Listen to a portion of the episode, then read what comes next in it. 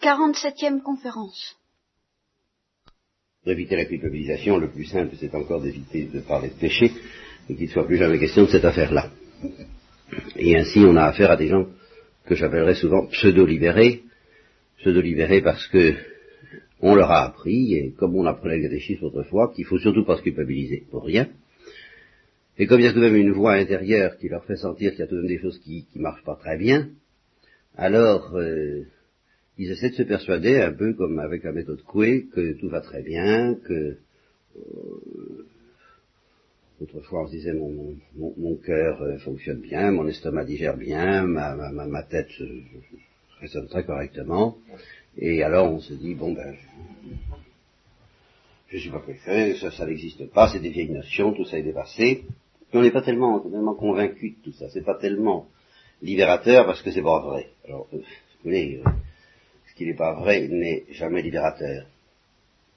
Je crois que la seule manière de se délivrer de la culpabilisation, au fond, ben, c'est de découvrir le péché. Vous voyez, le vrai péché. Quand on a découvert le vrai péché, c'est quelque chose euh, de tellement profond, de tellement clair, de tellement simple, d'une certaine façon, qu'on est du même coup délivré de la culpabilisation. J'ai expérimenté un petit peu ça personnellement. J'avais comme tout le monde un peu mauvaise conscience vis-à-vis de mes parents, vis-à-vis de tous ceux qui me reprochaient un tas de trucs sur lesquels je n'ai pas besoin de m'étendre. Et quand j'ai découvert que je ne savais pas aimer Dieu et qu'il fallait apprendre à aimer Dieu, eh bien j'ai été délivré de tout le reste. Ça a été tout de suite radical. On m'a dit c'est pas la peine de se, battre les flancs pour devenir ce qu'on n'est pas, car la plupart des gens qui nous font des reproches nous demandent l'impossible, ils nous demandent de, de, fabriquer un autre être que nous, qui leur convienne, qui leur, qui leur, qui fasse leur affaire, et c'est impossible. Alors, c'est normal que ce soit culpabilisant. Mais quand on découvre qu'en étant soi-même, et profondément soi-même, justement notre grand péché, c'est de ne pas être nous-mêmes, selon ce que nous avons de meilleur, c'est de ne pas laisser parler ce que nous avons de meilleur. Notre grand péché, de cette manière, c'est de ne pas être heureux, c'est de ne pas savoir être heureux, ou de ne pas s'occuper du bonheur, ou de ne pas chercher où est le véritable bonheur, quand on commence à découvrir ça, quoi, le reste, ça ne nous gêne plus beaucoup. Bon. Alors, c'est dans ce sens-là que je voudrais essayer de vous orienter. Et je vais être obligé de vous parler de choses qui sont un peu techniques, au point de vue philosophique. Je ne peux pas en faire tout à fait l'économie. On, y prendra le temps qu'il faut, mais ça vaut la peine. Je vais vous parler de la fin ultime. Qu'est-ce que c'est que la fin ultime? Voilà. première vue, c'est assez facile à définir. Quand on y regarde de plus près, c'est plus difficile. La fin ultime, c'est le but suprême que nous poursuivons dans la vie. Voilà. Nous travaillons, vous travaillez pour faire des études. Euh, une des premières difficultés qui font qu'on a du mal à découvrir ce que je vais vous expliquer sur la fin ultime, c'est que nos intentions, nos motivations, comme on dit aujourd'hui en psychologie, sont plutôt mélangées. Et que nous acceptons ce mélange sans trop nous casser la tête. Ce qui est une erreur, ce qui est déjà un péché péché véniel, déjà un péché. Ne pas trop se casser la tête pour savoir pourquoi on fait les choses. Alors, vous faites des études en partie parce que vos parents vous y encouragent, vous dites bon bah euh, voilà, euh, par, je dirais presque par inertie. De ce qui est un premier péché. Véniel, mais, mais tout de même. Bon. Et puis, tout de même aussi, petit à petit, vous découvrez qu'il y a des raisons faut que vous ayez une situation, faut que vous fassiez quelque chose dans la vie. Le, le, le problème de savoir qu'est-ce que vous allez faire dans la vie, je pense qu'il a commencé à se poser pour vous. Il y en a pour qui c'est très vite réglé parce qu'ils ont un peu ce qu'on appelle une vocation, ils sentent, sentent l'appel à être médecin par exemple, ou, euh, ou autrefois l'économie, maintenant le tiers-monde, enfin toutes sortes d'activités possibles. Certains peuvent avoir une vocation, d'autres c'est le cas le plus fréquent, se disent que ce que je m'en vais bien pouvoir fabriquer, alors je ne vais pas me lancer dans les problèmes d'orientation professionnelle tels qu'ils posent pour vous, euh, choisir la ligne des sciences, choisir la ligne des lettres, choisir ceci, choisir cela. Bon, alors on choisit, Et en général, on choisit, là encore, pour des motifs, pour des motivations mélangées. D'un côté, il y a tel avantage, de l'autre, il y a tel autre avantage, il y a ci, il y a ça, enfin une espèce de, une espèce de dosage qui dispense de se demander, mais enfin, en fin de compte, je fais des études, telles études. Pourquoi? Voilà. Pourquoi je fais ça? Et quand on, a répondu, par exemple, parce que telle situation, tel genre de travail m'intéresse, à ce moment-là, moi, je vous poserai la question, ben, ce genre de travail, vous allez le faire pourquoi? Est-ce que c'est uniquement pour le plaisir? De faire ce travail, parce que ça vous amuse, parce que ça vous... Et puis alors, avec la série des motivations qui s'ajoutent, vous direz, ah ben non, il n'y a pas que ça, euh, ça m'apporte de l'argent, si je suis dans l'enseignement, j'ai deux, deux, mois et demi de vacances, enfin, oui. Et alors ça vous suffit. Vous comprenez? Vous n'allez pas plus loin. La question du sens que ça a, tout ça, bon, ça vous fatigue pas tellement. Eh bien, si je sens dans mon dialogue avec vous ou avec d'autres une espèce de résistance, une espèce de réticence à aller plus loin et à se demander mais au fait c'est vrai, qu'est-ce que je fiche dans la vie?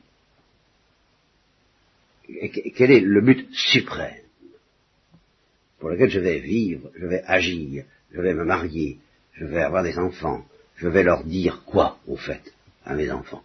Je vais leur donner quoi au fait à mes enfants? Voilà. Euh, quel est le but suprême pour lequel, en somme, nous vivons tous C'est pas seulement moi, car on ne peut pas se poser la question uniquement à un titre individuel. Si je sens une résistance et une réticence à se poser cette question-là, en telle sorte qu'il y a vraiment beaucoup de mal à vous embarquer là-dedans, et ça, je, sais ce que c'est, eh bien, je dis, ça, c'est un péché. Et c'est un péché qui peut être grave. Euh, avec toutes les excuses que donne précisément une psychologie culpabilisée, les nœuds, les complexes, les, tout, tout, tout, le bazar euh, qui fait que bon, euh, il y a des excuses, il y a des excuses, oui, comme il y a des excuses parce qu'on assassine quelqu'un sous l'effet de, de l'alcool. On, on, on, on, ne sait plus très bien où on en est, on est dans une colère noire et on, assassine, on voulait pas l'assassiner, on voulait simplement cogner dessus. Bon, il, est quand même bien mort. Donc, donc on a des excuses. D'accord, mais c'est grave. Bon, eh bien vivre comme une espèce de somnambule dans l'existence sans se demander vraiment pourquoi. On fait ce qu'on fait. Ce qui oblige forcément à se demander la question, à se poser la question pourquoi on est là aussi. Cette question que certains se posent aussi sous une autre forme, quelquefois dramatique, quelquefois absolument désespérée. Je connais, bon, un ménage, et il n'est pas le seul. Je crois qu'ils n'ont pas d'enfants. Bien. Je crois que peut y avoir des raisons médicales, mais il y en a une autre qui a été avouée par euh, le père. Il dit, moi je veux pas euh, mettre d'enfants au monde. Je veux pas mettre d'enfants au monde parce que la vie vaut pas la peine d'être vécue. Voilà. C'est très simple. J'ai pas le, euh, le courage de me suicider, au fond, sous-entendu, je ne dis pas qu'il dira ça, mais bon, ça, ça vient dire ça, pas le courage de se suicider, pas le courage d'en finir. Mais enfin, sa vie lui paraît vraiment sans intérêt, c'est un bourreau de travail d'ailleurs, qui travaille énormément, qui, fait, qui a une... Vous, vous, n'en douteriez pas, le voir, il a une vitalité intense, il croit à ce qu'il fait, il croit à ce qu'il fait, c'est un comble, hein il croit à ce qu'il fait, mais il croit pas à la vie. Et ça vaut pas la peine, en tous les cas, de donner la vie à un autre être pour que il, en fasse autant. Donc, à sa manière, il a résolu le problème de la fin ultime. Il a dit, il n'y en a pas où elle est absurde. Et alors là, on est dans le péché. Le vrai péché. Si vous voulez faire un examen de conscience, un véritable examen de conscience, c'est ça, c'est vous demander, mais au fond, quelle est ma fin ultime? Quelle est ma raison de vivre? Quel est mon but ici-bas? Qu'est-ce que j'ai l'intention de faire? Et qu'est-ce que j'ai l'intention de dire à mes enfants si j'en ai? Et qu'est-ce que j'ai l'intention de dire à mes amis si j'en ai? Sur ce point, interrogez-vous, et vous saurez, euh, tant bien que mal, enfin vous essaierez de savoir qui vous êtes, et si vous êtes dans le péché ou si vous ne l'êtes pas. Avant d'aller plus loin, une, remarque extrêmement importante, au point de vue psychologique, il peut arriver, il ne faut, pas complètement identifier les deux questions, de savoir euh, si euh, Dieu existe, question dont je vous ai souvent parlé, tout de même, question qui paraît assez importante du point de vue de la fin ultime. Parce qu'il est évident que si Dieu existe, ça fait partie des réponses possibles. De se dire, bah, Dieu existe, je dois l'aimer, et au fond je l'aime, par conséquent, je vis pour aimer Dieu. Et pour aimer mes frères, parce que justement Dieu les aime, et pour euh, essayer de transmettre aux autres cette joie, ce bonheur, ce vrai bonheur, ce réel bonheur qui consiste à aimer Dieu et à aimer les hommes dans la lumière de Dieu. Bon, c'est une réponse possible. En fin de compte, vous vous doutez bien, vous me voyez bien venir avec mes gros sabots, on sait que vous êtes fil blanc, vous n'êtes pas ramené de la dernière pluie, etc., etc. Vous vous doutez bien que je suis bien va vous dire quelque chose comme ça, n'est-ce pas? C'est évident. Alors vous pourriez me faire cette objection, et plusieurs l'ont fait un jour ou l'autre, et moi je voudrais bien prendre ça comme fin ultime, seulement c'est embêtant, je suis pas sûr que Dieu existe. J'ai des doutes de ce côté-là. Alors, voulez-vous que je décide de, prendre ça comme fin ultime? Alors, je tiens à vous dire ceci. Euh, ce sont deux problèmes connexes. Le problème de savoir pourquoi on vit et le problème de savoir si Dieu existe. Ce sont deux problèmes connexes, mais c'est tout de même deux problèmes différents. Et ce sont deux problèmes tellement différents que j'admets très bien, c'est pas du tout invraisemblable, que quelqu'un dise je ne sais pas si Dieu existe, ceci dit, euh, mon seul but dans la vie, c'est quand même de l'aimer.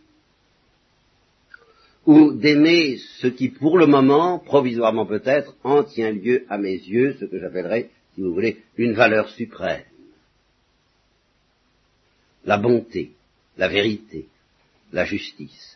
Je comprends très bien que quelqu'un dise, je veux vivre pour servir la justice. Je veux vivre pour servir la vérité.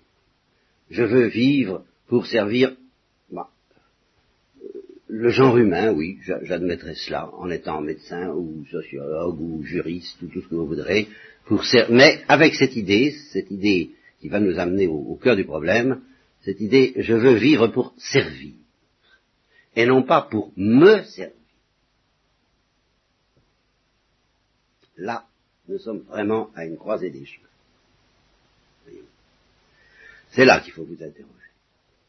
Est-ce que vous voulez vivre, en fin de compte, d'abord pour servir? Servir non pas une grande cause excitante ou des valeurs sur lesquelles vous pourriez douter, non, mais servir des réalités. La réalité suprême, si vous croyez en Dieu, bien sûr.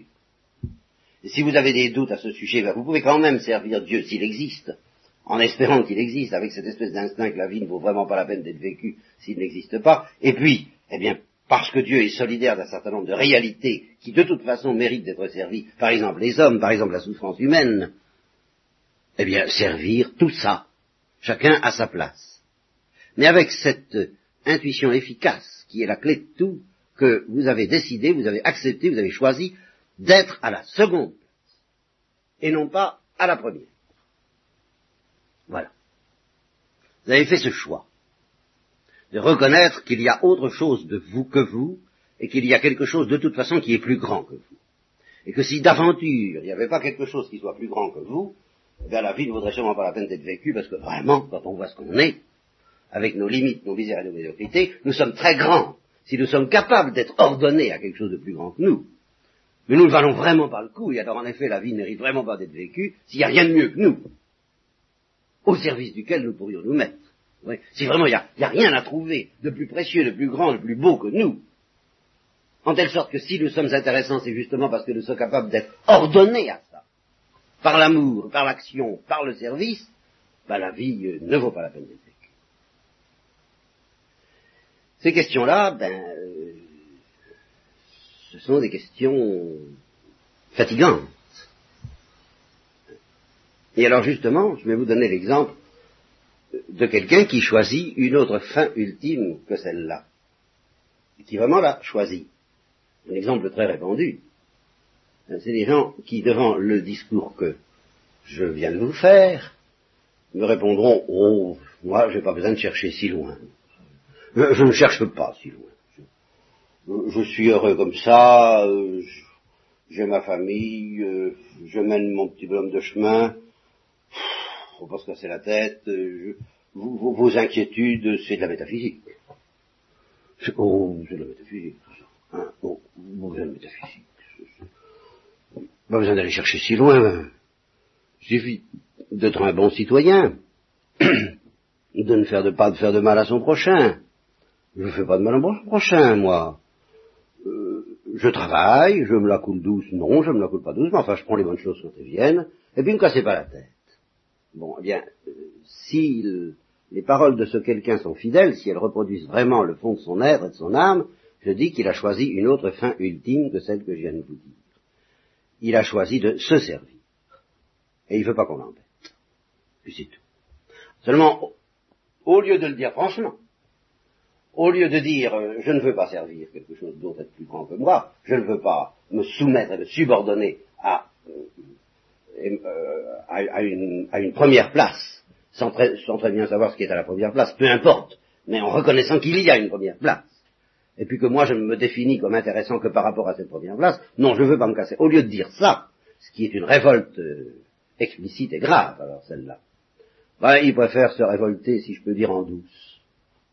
Il dit, bah, euh, me casse pas la tête, je cherche pas plus loin que mon petit univers tel que je peux le, le comprendre, le définir, hein, m'embêtez pas.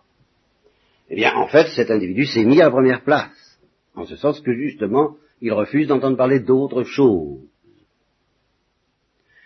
Et alors, vous savez, tous les péchés qu'on peut commettre, euh, qui sont plus visibles et spectaculaires, tout ça, je ne dis pas que c'est une plaisanterie, ce sont des, ce sont des, éruptions. Vous savez, quand on parle des éruptions cutanées en médecine, hein, qui traduisent un état beaucoup plus grave que ce qu'on voit. Et inversement, il peut arriver d'ailleurs quelqu'un qui soit euh, bien ordonné par rapport à la fin ultime, qui cherche à servir vraiment euh, Dieu et le prochain, ou une grande cause, euh, qui est sa manière à lui de comprendre Dieu. Hein, vous voulez, voilà. Et puis qu'il y a quand même ce qu'on appelle des péchés, oui, des défaillances, qui sent bien que euh, il fait pas ce qu'il voudrait de lui. Ça, c'est une autre question, c'est une autre cas de manche. C'est pas ça dont je vous parle ce matin. Parce que le fait que nous ne soyons pas maîtres de nous comme nous voudrions être maîtres de nous, le fait de la maîtrise, ce qu'on appelle la maîtrise de soi, qu'on nous enseigne dans l'éducation comme étant quelquefois l'absolu de la morale, ça c'est extrêmement secondaire, c'est pas sans importance, mais c'est secondaire. Quelqu'un qui est maître de lui peut être et est souvent dans un abominable péché mort.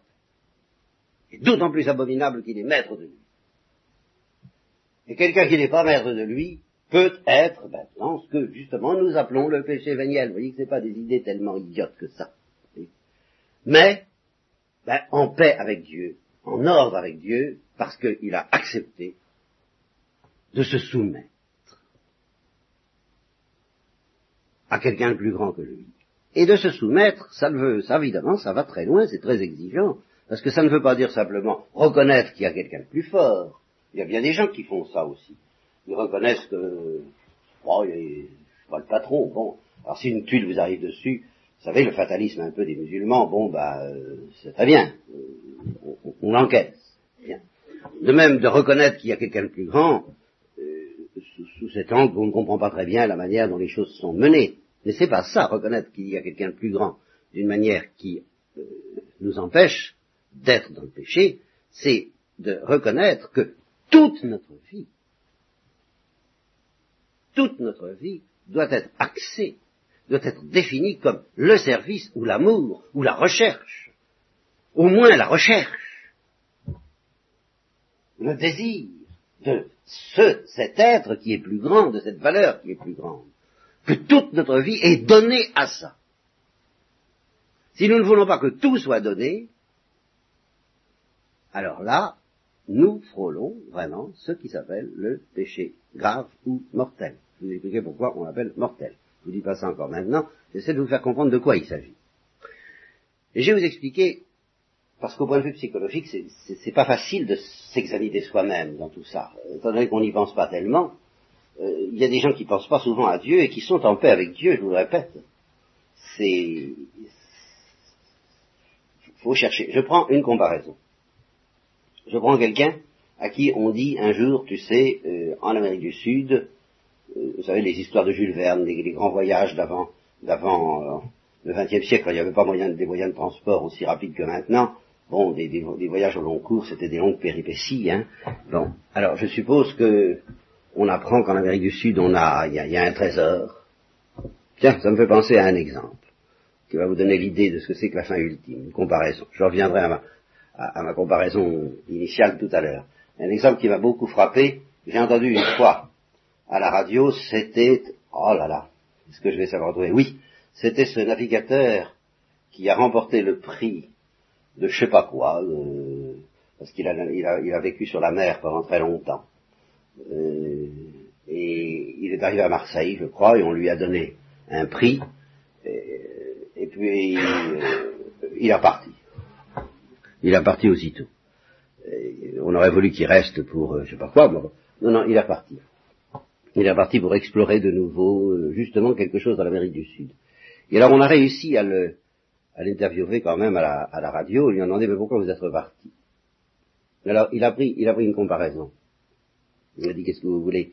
Je suppose que vous faites des fouilles archéologiques, euh, euh, précisément dans un pays inconnu, vous tombez sur un temple extrêmement mystérieux, quelque chose de fascinant euh, et d'inépuisable, dans lequel vous sentez que que là, votre vie, justement, va être nourrie jusqu'à la fin de vos jours par, la recherche de ce truc-là. Bon. Seulement alors, si vous faites ça, vous quittez tout. Vous quittez tout. Vous, abandonnez euh, tout votre confort habituel, tout votre petit train-train habituel, toute votre routine. Et ben, ça peut paraître un problème. Vous pouvez avoir envie de, revenir quand même et de retrouver euh, les habitudes occidentales et tout ça. Vous, et vous le ferez si vous n'avez pas compris, si vous n'avez pas compris ce qui vous est offert là, de fascinant, dans cette civilisation mystérieuse. Et si vous avez compris, il n'y a pas de problème, vous n'avez pas d'hésitation possible, il faut partir. Et, alors il a repris cette, expression, il faut, vous voyez, il faut, ce, il faut qui est tellement odieux, qui se présente tellement comme une loi euh, désagréable, comme un interdit, eh bien, il, il a repris cette expression pour désigner exactement le contraire d'un interdit. Il faut tout quitter pour cette chose-là parce qu'elle mérite d'être vécue, parce qu'elle mérite d'être servie par-dessus toute autre chose. C'était un homme qui était pris par une passion. Je, je n'ai pas à juger ce que vaut cette passion par rapport à Dieu, je ne suis pas à la place de cet homme. Mais ça peut nous donner une image de ce que c'est que d'avoir entrevu une réalité tellement grande que c'est pas la peine de vivre si ce n'est au service de cette réalité. Et il avait dit ça comme ça. Bon.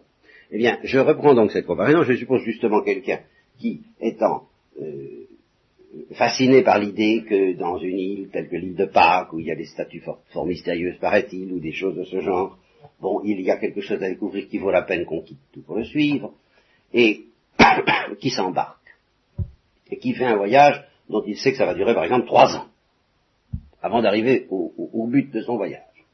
Alors évidemment, il y a des escales.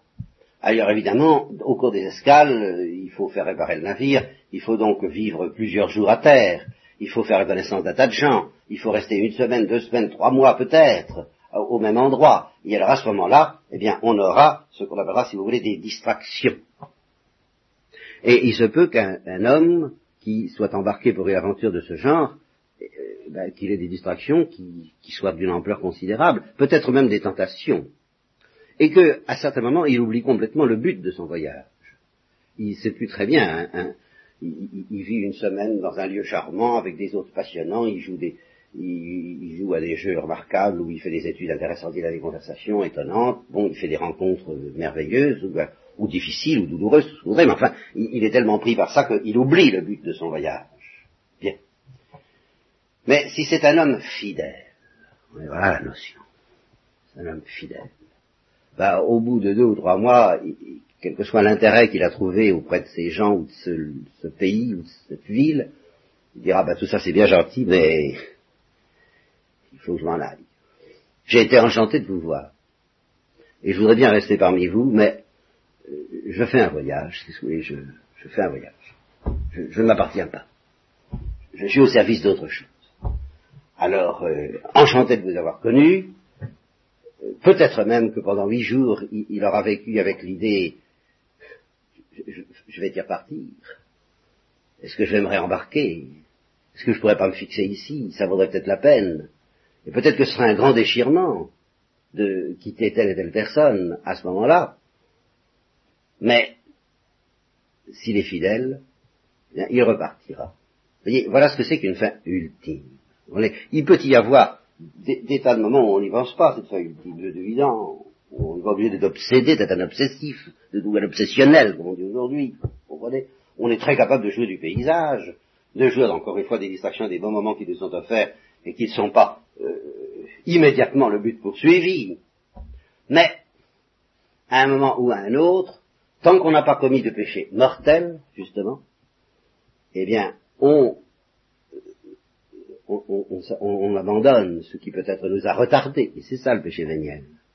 C'est que si on reste une semaine de plus à une escale que ça n'est nécessaire, ben, c'est un peu un péché véniel par rapport au voyage parce que ça fait une semaine de perdu. Mais enfin, on, s'est laissé aller, on dit, ah, oh, allez, encore huit jours, ben, vraiment, encore huit jours. Bon, ben, ça c'est un péché véniel. Vous voyez Parce qu'on n'a pas abandonné l'idée du voyage. On n'a pas abandonné la fin ultime. Je suis embarqué, je suis embarqué. J'ai pas autre chose à faire dans la vie. Je peux m'attarder, ce qui est peut-être un peu bête et navrant, qui est une faiblesse. C'est ça, c'est une faiblesse. Bon, je m'attarde. Je cueille les fleurs le long du chemin, oui, d'accord, évidemment. Bon, j'aurais peut-être pu en laisser une ou deux.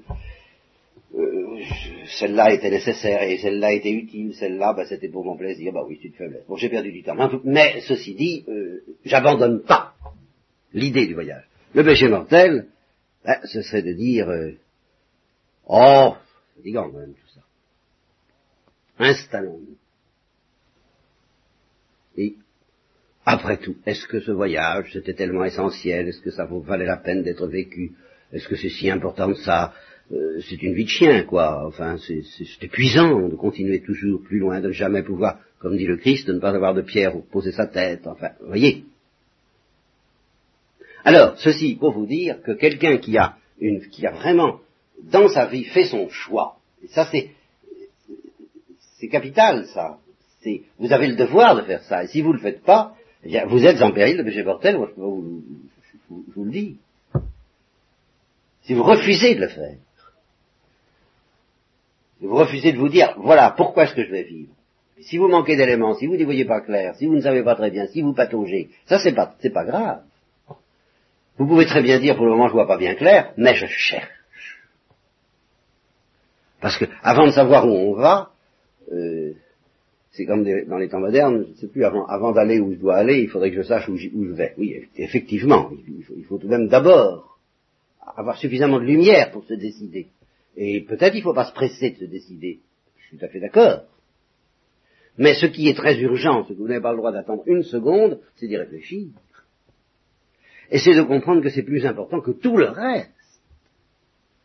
Sinon, vous vivez comme des imbéciles, je ne peux pas vous casser, il n'y a pas d'autre mot, mais pas votre faute. Parce que vous avez décidé d'être léger alors que vous pourriez ne pas l'être. Alors vous serez peut-être tourmenté parce que vous direz, ben, cette question de savoir quel est le sens de la vie en général, le sens de ma vie en particulier, c'est une question pas marrante, c'est une question fatigante, c'est une question obscure, et puis je sens en moi des tas de forces qui n'ont pas tellement envie. Alors là, oui, ça c'est des tas de forces qui n'ont pas tellement envie de se poser cette question-là, de la poser clairement, de la poser honnêtement, loyalement, et de la trancher. Parce que, au fond, il se peut très bien arriver que vous sentiez que vous êtes au bord d'un péché qui consiste à décider précisément de ne pas prendre comme fin ultime quelque chose qui vous dépasse, mais de prendre comme fin ultime, eh bien, votre petite affaire à vous. Vous voyez, oh, c'est très simple. Comment le problème se pose? Est-ce que c'est ma petite affaire à moi que je vais vivre, ou est-ce que je vais servir quelque chose de plus grand? C'est ça, c'est tout de même une, première option à faire, et on n'a pas besoin de savoir si Dieu existe pour ça. Il suffit de savoir si on se prend pour le nombril du monde, ou tout au moins de sa vie à soi, ou si on dit ah non, voyez, et ça se traduira plutôt par non, comme le disait Socrate, qui disait qu'il avait un petit, un petit, il appelle ça un, un daimon, mais nous appellerions ça nous un ange gardien, voyez. Il faut, faire attention, quand on parle du démon de Socrate, c'est beaucoup plus ce que la tradition chrétienne appelle un ange gardien qu'un démon. Hein. eh bien, il avait une sorte d'ange gardien qui, au moment où il était tenté, justement, eh bien, de s'arrêter à tel ou tel endroit pour reprendre ma comparaison de mon voyage, euh, lui disait non. Et dans le cas de Socrate, pour bien comprendre ce que je veux dire là, et ce, ce qui est votre cas, en fait, ce qui risque d'être votre cas, et, ce qui vraiment fait que ça paraît difficile, c'est qu'il s'agit d'un voyage dont, en fin de compte, pour le moment, on risque de ne pas connaître bien, très clairement, le but. Le choix que vous avez à faire, c'est de dire je suis embarqué et je décide d'être embarqué vers quelque chose qu'au fond je ne connais pas bien. Si on me demande de dire sur la carte où ça se trouve, je ne saurais pas le dire. Mais tout ce que je sais, c'est que ça n'est ni ceci, ni cela, ni autre chose. Et c'est ça, le démon de Socrate qui lui disait non. Eh bien, je voudrais bien m'arrêter ici. Non. Je voudrais bien faire comme tout le monde, qui s'installe dans la vie, qui gagne de l'argent et qui se casse pas la tête. Non. Oui, mais alors quoi? Ah ben, quoi? Je ne sais pas. Je cherche. Mais me prendre pour euh, prendre ma vie pour le centre qui justifiera, qui expliquera toutes mes décisions et toutes mes activités, non. Si vous dites pas ce non, simplement ça, c'est le péché mortel. Je suis obligé de vous prévenir. Et vous ne pourrez plus être en amitié avec Dieu tant que vous n'aurez pas renié ce non. Non, je ne m'installerai pas. Non, je ne vivrai pas à courte vue. Et c'est pénible parce que justement il est possible, il est à craindre que vous n'ayez pas des idées très claires sur ce que sera le oui, sur ce à quoi vous allez orienter votre vie. Je ne peux pas encore vous donner des idées très claires qui vous éclairent vous individuellement. Je ne vous connais pas et je me doute bien que dans votre psychologie, ça ne peut pas être tellement clair. Et tout ce que je vous raconte ne suffira pas à vous délivrer des obscurités. Mais ce qui vous est demandé, ça j'en suis sûr, c'est justement d'accepter cette obscurité même en vous contentant de cette clarté qui consiste à dire non.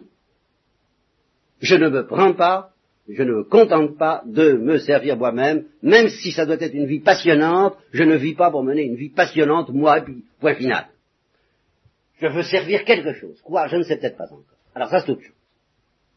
Je veux servir, je veux être à la seconde place. Voilà l'option à prendre. Parce que je sais qu'à la première place, je soupçonne, je pressens qu'à la première place, il y a quelque chose d'infiniment plus beau et plus intéressant que moi, et même tous mes frères, et que la vie ne vaut d'être vécue que si on a trouvé cette première place. Alors si vous avez ces dispositions, ben, nous la cherchons ensemble, cette première place, nous pourrons en parler. Il est évident que ça a un rapport avec Dieu, il est évident qu'en un sens c'est Dieu même, mais Dieu peut être pressenti, poursuivi, aimé, servi de bien des façons. Hein? Ça alors, et, dont certaines sont effectivement, dont toutes sont passionnantes, dans leur très grande variété. Mais au moins faut-il que je puisse compter sur votre attitude intérieure. Et c'est de cette attitude intérieure que dépend la question de savoir si vous êtes justement en état de grâce, si vous avez accepté de dire non, je ne serai pas le centre du monde, vous serez en état de grâce, vous serez en état d'amitié avec Dieu, avec tout ce que je vous ai dit la dernière fois. Si vous n'acceptez pas ça, eh bien, vous ne serez pas en état de grâce. Vous serez coupé de Dieu. Vous serez dans une sorte de mort dont je vous reparlerai une fois suivante et dont seul le sacrement de pénitence peut vous délivrer, mais ça, nous en parlerons plus tard.